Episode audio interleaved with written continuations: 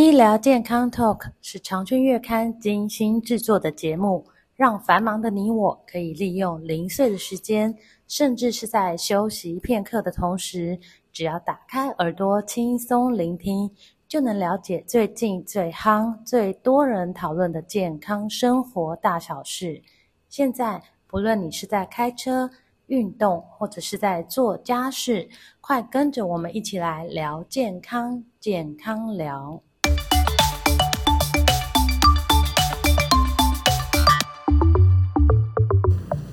听众朋友们，大家好。为了维持退休后的生活品质呢，大多数的民众都会提早规划，以确保自己退休后的生活无虞。不过呢，最近有桃园呢有一名男子，他缴了二十四年的劳保费，但却在五十五岁生日前因病过世。家属原本以为可以帮他申请劳保给付，但是却被劳保局以投保未满二十五年、退保年龄未满五十五岁等等的理由拒绝给付，让家属难以接受。这是怎么一回事呢？为什么他领不到呢？那听众朋友当中一定有很多人呢，是每个月都要缴劳保费的劳工。那政府提供劳工退休金，还有劳工保险老年给付，这两种听起来都很像。那我想很多人跟我一样都搞不清楚，呃，这个劳工退休后的保障到底有哪一些？请领的资格、给付的标准又有什么差异？怎么样领才最划算？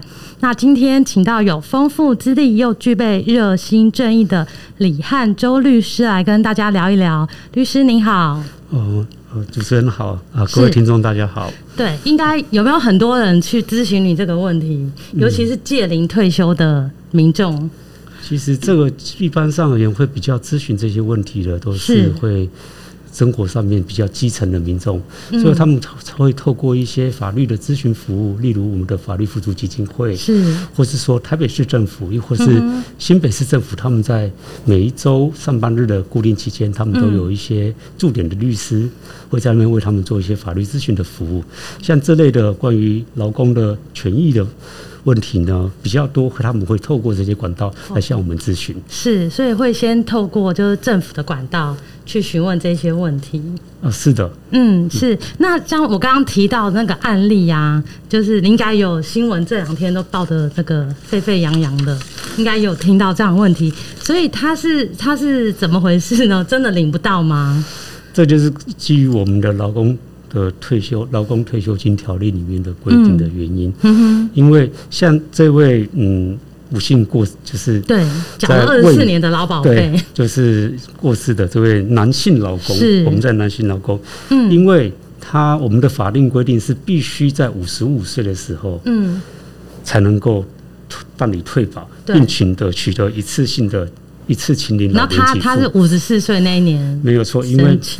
在这个法律规定的要件，他是必须在五十五岁，所以说在这个情形之下，嗯，我们的劳工保险局是基于法律规定，对，因为他就没有五十五岁嘛，对，差了一岁，对，在这个法律上面而言，他只能够依照法律的规定去办理这件事情，嗯，所以劳工的家属跟遗族他们会觉得这非常的不公平，所以就是政府是依法有据的意思就对了。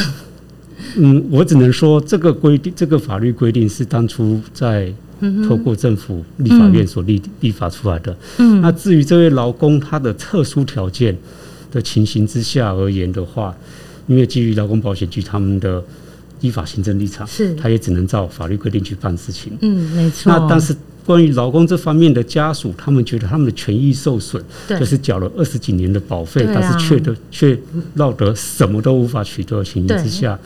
也许要透过像像我们所说的法律的行政诉讼方面管道去争取他们的权益。那如果说在这个管道之中，在这相关的规定在当初设计不周全的时候，可能会透透过行政诉讼到以乃至于宪法法庭的诉讼，由我们的大法官去做解释。透过大法官他解释以后，责令我们相关的。行政主管机关是去修订这些法律草案，再送由立法院审议通过以后，来做一个所谓的平衡，以及去保障更周全的保障这些民众他们的权益。是，所以这一位这个桃园的男性还是有办法，他的家属还是有办法可以有机会啦，应该是说有机会可以帮他申请到他应有的一个福利。这方面的话，嗯，我没有办法直接告诉您这个 答案，因为毕竟这是我在我们法律上角度，也许在于关于民众的权利里面，可能当初立法设计上有一些疏漏这样的情形，所以希望借由这个民众的案例，将来也许在经过这些的权利救济的嗯。途中，嗯然后。可以反映到我们的主管机关以及司法机关去注意到这些问题，是，然后再去把这些的缺陷去把它补漏起来，就是可以去试看看就对了，是的，还是有机会。好，那么就是大家常听到的劳退，就是所谓的劳工退休金跟劳保的老年给付，这两个大家常听到的，可是它有什么不同呢？那领取方式是有听说有分一次领，有每个月领一次的，那怎么样领才是？比较划算。那如果你是选择每个月来领的，按月领的，却不幸早早就过世了，那是不是会很亏？后面的还领得到吗？可以请律师跟我们聊一聊。在关于这个劳工退休金以及劳保老年给付这个部分，嗯，基本上劳工退休金是基于劳工他就就是受雇的身份，是是由他的雇主就是老板。应该给予员工的每个月好像有有六趴吗？对，记得，雇主是每个月要为由劳工的薪资里面提拨百分之六，对对，至到劳保那个受被保险就是员工他的专户里面去做他的劳工退休金。嗯，那同时呢，劳工他本身他也可以自愿性的。看你要几趴嘛？对，有百分之一到百分之六七的，最高就是百分之最高的自愿提拨到他的劳保账户里面去，就是帮自己存退休金的概念。是的，那我们的劳工退休金，其实，在民国九十四年之前的时候，它是属于旧制的劳劳退劳工退休金制度。那旧制劳工退休金制度。以前是适用劳劳动基准法的，是后来在民国九五年一月以后才开始。才有新制啊，对，才有一个新制叫劳劳工退休金条例。是。是的，那如这部分的话，就会牵涉到新旧制的问题，它新旧制上面适用，以及它中间的所谓的在劳工他的职。职业生涯里面，他可能有维持在统一的受雇单位，亦或是他有转换他的职业跑道，都会影响到他新旧制计算劳工退休金的方式。嗯，那这个问题比较牵涉比较复杂。是，哎，可以简单来说，是不是？好像就我所知的，就是旧制的话，就是你只能在同一家公司，你换了公司就带那个退休金就带不走。呃，不是，应该是说，就是你在同一家公司里面，如果说你要换公司的时候，必须把你的旧制一次结清。哦，一次结清。对，如果说在您在劳在那时候的在旧制情形之下，如果说你的劳劳工保险投保资历已经达十五。十五年以内的，应该是每一年两个基数计算，每个两两个基数。第十六年以后是一个一个基一个月一个基数来计算，所以是以十五年为一个基准点，这样是没有错。对，嗯，这是救治的部分。可是就是你一定要做满十五年才拿到。哦，不是做，没有一定做，没有没有一定做十五哦，所以做十年也可以。是的，没有错。对哦，那关于劳保老年给付，它其实是属于。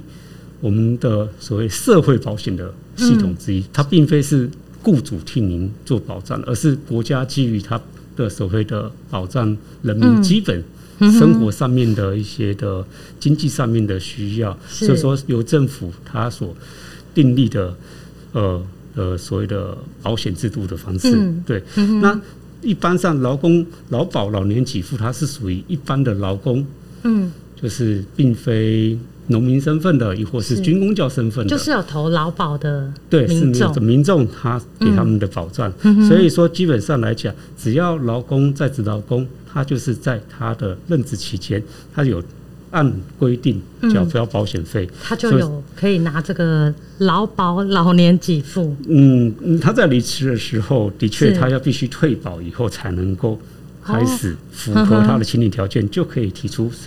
这些老年给付的申请是，所以就是等于说，一个劳工他可以领两笔的意思吗？一个是退休金，一个是老年给付。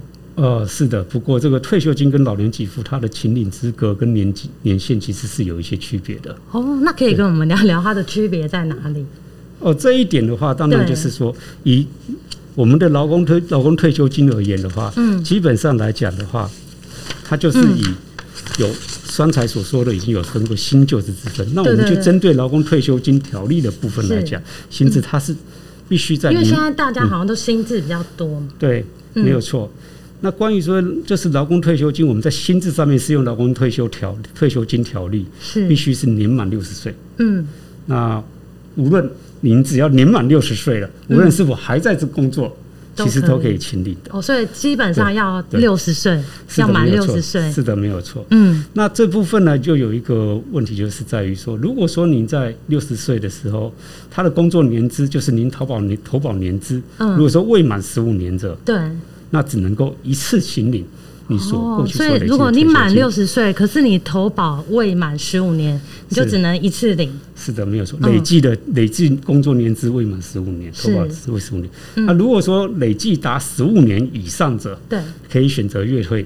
哦，所以是要看你的投保年资来看，一次领或是按月领。是的，没有错的。嗯，是的，对。那过于至于劳工的那个。劳保老年给付，它其实是有分三种的给付方式。嗯，那一种是老人年老年年金给付，是老人年金给付，它基本上的定义就是比较像是月月领的那一种月领的概念。是的，没有错。嗯、那老人年金给付基本上来讲，它其实规定也是要年满六十岁。哦，所以都是以六十两两种都是六十岁为基准才能领。这是一个原则上面的，当初设计上面是这样子情形。后来因为我们在政府财政及社会情况的演变，社会后来有做一些的所谓的适度的调整。嗯，对。那无论如何，关于说老人年金的给付，如果是月领的话，他必须年满六十岁，嗯，而且他必须保险年资达到合计满十五年以上。嗯，对。那。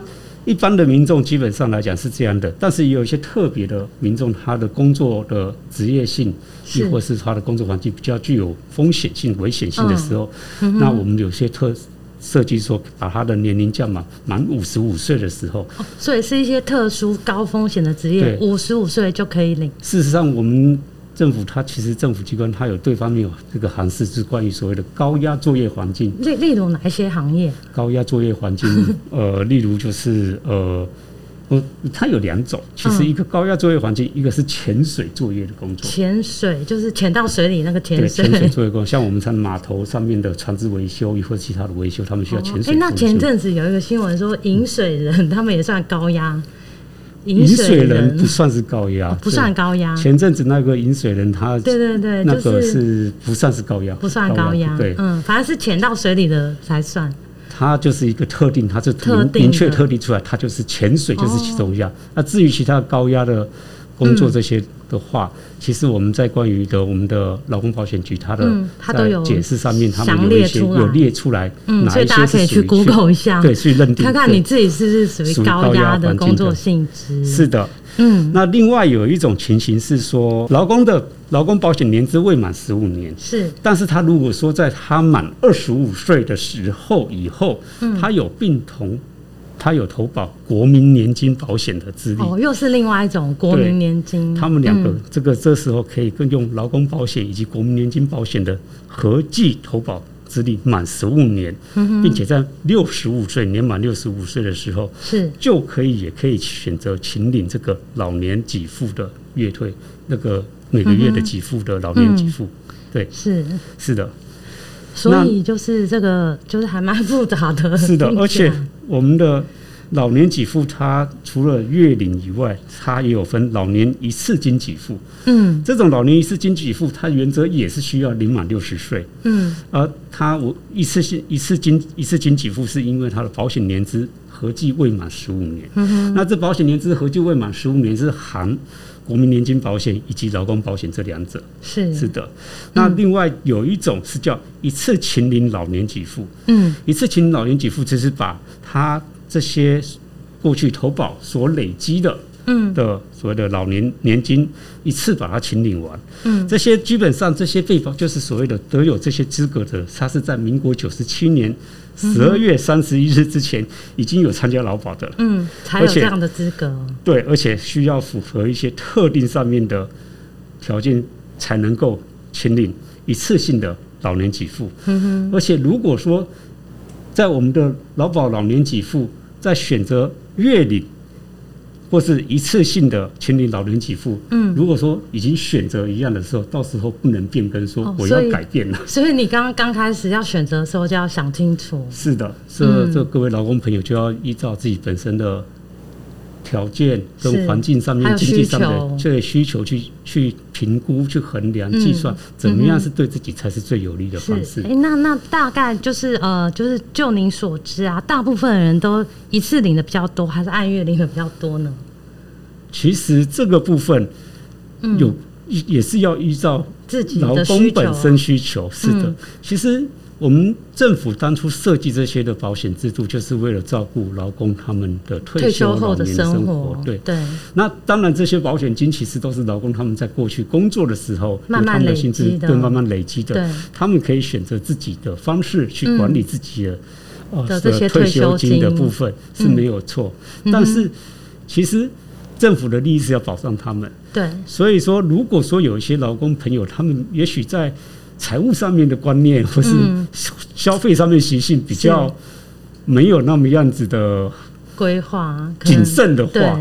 当然，建议还是月领月领比较保险。对，因为现在诈诈骗又这么多，是的，有就常听到有一些一次领，结果就变诈诈骗诈诈骗光了这样。是的，那有一些老公，他们其实，在他们过去的工作环境，嗯、他们本身有其他的关于理财方面的知识或是这些经验的，嗯、他们也许觉得说，他们一次领下来。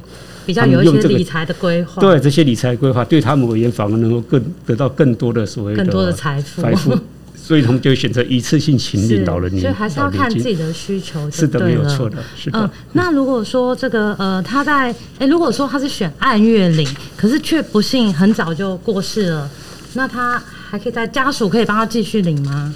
还是有什么方式？呃、这个部分的话，其实家属基本上来讲，嗯、他即便。呃，按院里提早走了，其实家属还是可以哦，所以是不会浪费掉，遗嘱还是可以的。但是这个请领的遗嘱请领的方式，它就有分两种方式，一个是所谓的差额差额的方式，就是呃，这个不幸先离世的老公，对他的余额账户里面剩下多少？哦，对不起，我这边要跟你这边更正一下，我要更正一下，嗯。我刚才讲到退休金了，对，我们是不是讲退休金？我们讲是老年给付。老年给付，嗯，老年给付是活到老。领到老，对，只有劳工退休金装付了，它是有，一个限限额，对，它会计算出来。刚刚才主持人所提到的是、哦、关于如果说在停老人年金的部分，对，期间死亡的话，嗯，那符合请领条件的，其实他的家属遗嘱可以请选择一次去请领。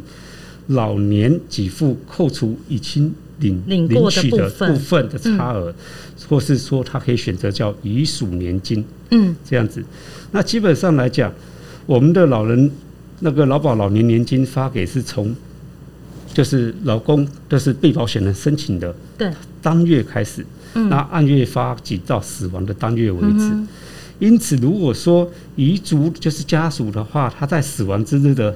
之后，其实他可以去选择他要怎么样子的方式请领，他要要请你所谓的老人那个老年差额金，亦或是他所谓的遗嘱金这样子情形。那所谓的差额金是指，就是过世的被保险人当初可以一次请领那个劳保老年给付的金额。就补差额，会把差额都都给家属就对了。哦，原则上是这样子，对的。嗯、但是如果说他已经领取的老人年金已经超过他一次性一次请领劳的总额的话，他这这这时候就不能再请领的这个差额年金了，因为他已经领其实其实超过。所以其实不会亏到就对了，意思这么。这部分是不会亏到，当然这也要看这位就是过世的被保险人他的。就是他请领的，他的年龄状况，就是如果说他当然活得更久，身体更健康的话，他就领的更多，领的更多是没有错。活得越久，领的越多就对了。原则上是这个样子的情形，对，嗯。那另外一种情形就是说，如果说家属他们可以可以选择说，我不要一次，就是说请领差额金，他也可以就采取遗嘱年遗属年金的话，基本上他就也可以做做这个选择方式。但是我们的遗属年金，它有一些请领资格条件是比较认定上比较严格的。嗯，所以说基本上来讲的话，要有呃就是。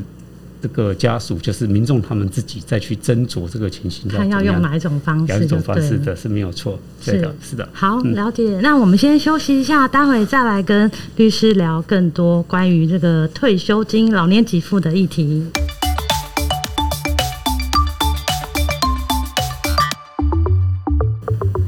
好，欢迎听众朋友们。我们下半段呢，要请问律师的是，其实大多数的劳工朋友们经济都不是那么富裕啦。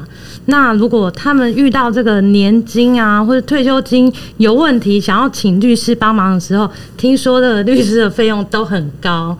那付不起的话怎么办？有没有一些管道可以让这个劳工朋友们免费的做一些咨询，寻求协助呢？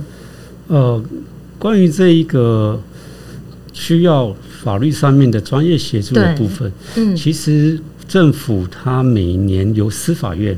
嗯，他有设立一个法律辅助基金会。法律辅助基金会，这个法律辅助基金会在全国各县市是，无论是台湾本岛亦或是澎湖，哦，都台澎金马都有。台澎金马都有，对，都大家可以 Google 一下，这个可以 Google 法律辅助基金会。是的，嗯，那这个基金会它除了提供所谓法律咨询服务以外，如果说在民众各位劳工朋友，他们有所谓的法律上面的走到。诉讼程序，亦或是其他相关的法律程序的需要的时候，嗯，那可以透过这些法律辅助基金会去申请。是，不过这些法律辅助基金会，它在审核各位所谓的受辅助条件的时候，它是有一些我们简单说就是排付条款的。哦，有排付条款。是的，没有错。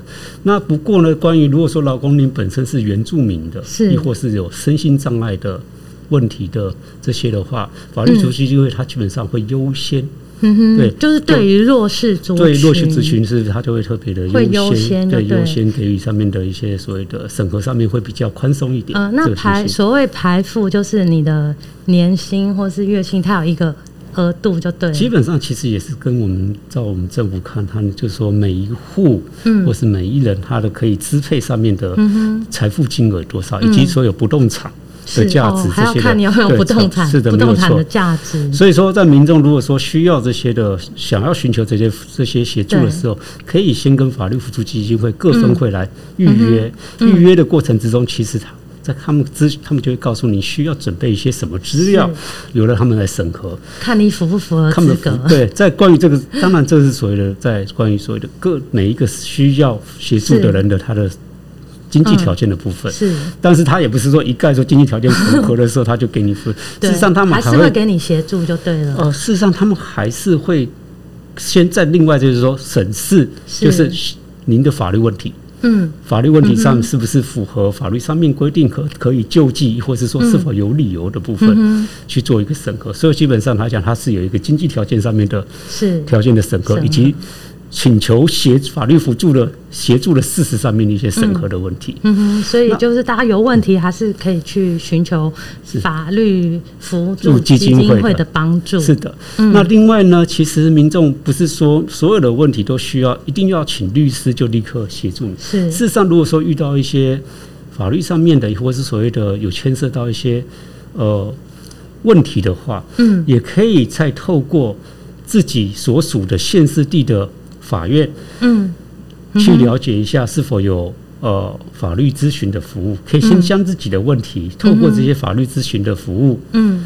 先去了做一些基本上的了解，是而了解到是否需要所谓请到专业律师的需求。哦，也许根本不需要，也许根本不需要。对，因为至少而言的话，也许才可以给你一个方向，嗯、一个初步的了解。嗯、这样情形对大家都是很有帮助的。对，那像我知道有一些，像我看有一些里长办公室啊，就贴一些告示，好像就是说有一些什么市议员啊或立委，他们好像也有呃，就是定期的法律咨询服务的时间。嗯这民众好像也可以透过这个管道来运用。呃，这个是没有错的。这这些基本上都是我们这些民意代表而言，他们的一些一些便民服务，便民服务的啊，也愿意协助的那些的律师的先进们，也是 也是热心公益的，所以也是可以来利用，就对。所以其实还蛮多这种免费咨询的管道。那如果就是呃，民众有什么问题，好像法法服基金会这边有一个专线可以拨打啊。是的，法扶基金会有个专线是四一二八五一八四一二。八五一八，我们也会写在就是呃、嗯、我们那个呃上架平台的留言区，大家也可以去、嗯、去看，就是四一二八五一八。是的，嗯，好，是的，嗯，那最后呢，再请教律师，可以帮我们做一个总结，就是对于我们今天提到的劳工退休金跟劳保的老年给付的一些重点跟提醒。其实关于这些问题呢，我们的劳工保险局知道民众。很关心自己的一些权益，所以在我们劳工保险网页上，其实有大量的民众的提问的问题。其实民众可以上去多加利用，所以有 Q&A 就对了。对，有 Q&A 可以去参考。对，还有一些迷思这样。是的，没有错。嗯。另外，我是建议说，希望各位的听众、劳工朋友应该注意自身的本身的经济状况以及消费习惯这些财务规划，我去考量您是比较符合。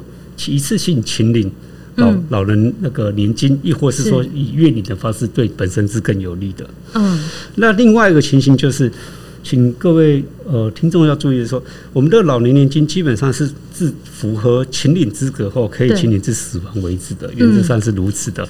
活得越久，领得越多的概念。没有错。对，那从。自从从呃，我们有一个就是关于现在今年开始规定，我们的法定退休年龄是六十三岁，六十三岁，不是六十五岁啊，不是六十五，不是六十五，就是这个法定的 法定请你的年金的年龄是，嗯，但是我们退休年龄是六十五嘛。当然，你说六十三就可以领上吗？是的，没有错，这样情形。对，因为只要你投就是年资满十五年以上，但是好像听说更早五十八岁也可以，但是会打折，是这样吗？是的，没有错。嗯，如果说以这样的以各位劳工朋友，像今年开始是六十三六十三岁的话为请领年龄的话，如果说劳工朋友你是提早一年，如果说是六十二岁的年龄就提早请领，就想要领的话，就会被。是按照您的这个所谓请领的部分会打折打个百分之四，是。那如果说提早两年就变成百分之八，那这样会不会亏到啊？其实这个情形来讲，各位劳工朋友其实可以看视自己的身体状况以及年龄状况而言，嗯，不一定说提早领被打折了领的更少，会领的比较少。如果说您的身体身体更健康，是活得更开心更好的话，年限更久，您领的更久，其实是早点领。好，是的，没有错。嗯，那相同的有打折也有增加。是，如果说劳工到届龄可以申请请领这个老年年金给付的时候，但是选择延后领的话，嗯，那如果说每延长一年，延后一年就可以增加百分之四。最多增加到百分之二十，所以延后领，你不要在呃，你退休那个年龄领，是晚一年领，晚两年领，你还会得拿到比较多。是的，没有错的。嗯，但相同的也是这样的道理，不是说我延后领一定是更好。有一些情形，其实其实基本上来讲，有如果说在延后领，其实但是这个余命不幸，前有不测风云。如果说走的比较早，其实对也没有领到比较多。是，所以就是要依照你自己的财务状况、身体状况来做一个决定。是的，没有错。你看怎么样是对你最好的？是的，嗯，好，那我们谢谢律师今天跟我们分享这么多，相信大家听完了这一集呢，真的是收获满满的，也对劳工退休的福利有更深一层的认识。谢谢律师。哦，谢谢。